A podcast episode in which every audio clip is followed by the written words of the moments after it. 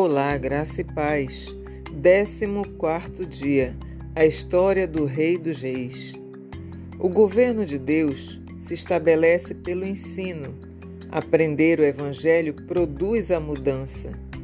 Ele prosseguiu dizendo: O reino de Deus é semelhante a um homem que lança a semente sobre a terra.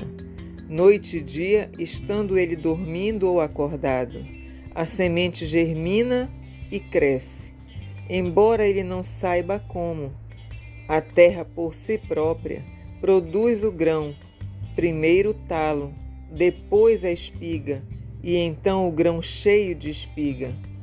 Logo que o grão fica maduro, o homem lhe passa a foice, porque chegou a colheita. Amém.